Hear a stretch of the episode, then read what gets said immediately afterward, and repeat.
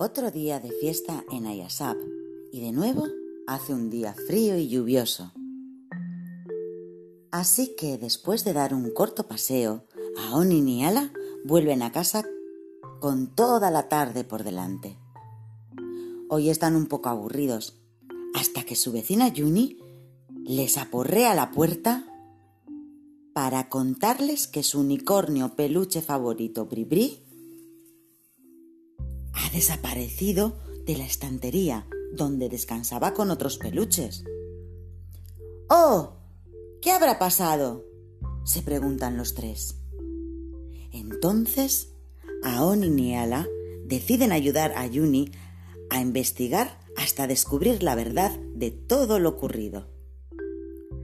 Aon le pide a Yuni que les lleve a la habitación donde fue visto por última vez Pripri. Cuando llegan, Niala se fija que todos los peluches están revueltos y que hay unos pequeños arañazos en la madera de la balda. Hmm, esto es una pista, dice Aon apuntando en su libreta de detective. ¡Ya tenemos una pista! grita Niala contenta. Seguro que estamos más cerca de encontrar a Pripri. Además, hay un trozo de pelo de peluche morado en la puerta de la habitación, sigue apuntando Aon.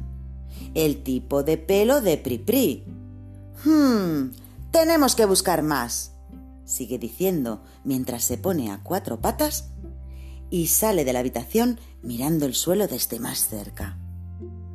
Vamos, Niala y Yuni, ayudadme a encontrar más pistas, más pelo de Pripri. Entonces Yuni grita alterada desde el fondo del pasillo, entrando al salón. ¡Aquí! ¡Aquí! ¡He encontrado más pelo de Pripri!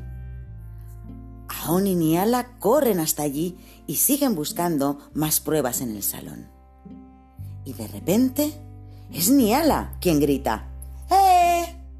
Desde el cristal del balcón veo que hay más pelo morado en el balcón. Pripri ha tenido que pasar por ahí. Ajá, eso parece, dice Aon, abriendo la puerta del balcón.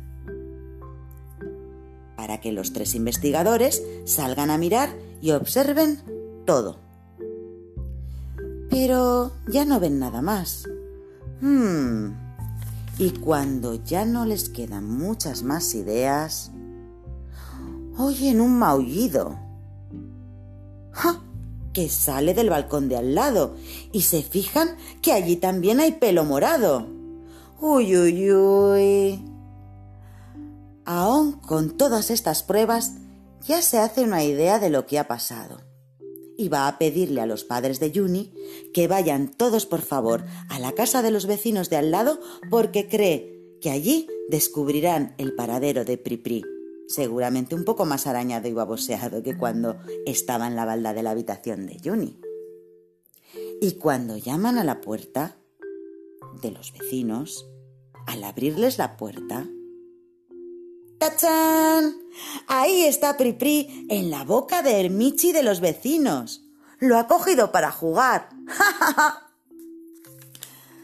Aún cuenta lo ocurrido, que es que seguramente Michi ha saltado de un balcón a otro, se ha metido en la habitación de Yuni, le ha gustado el peluche unicornio morado Pripri y se lo ha llevado a su casa, volviendo a saltar por el balcón.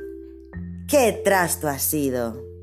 Y todos se ríen contentos porque el caso está resuelto y Pripri vuelve a casa con Yuni.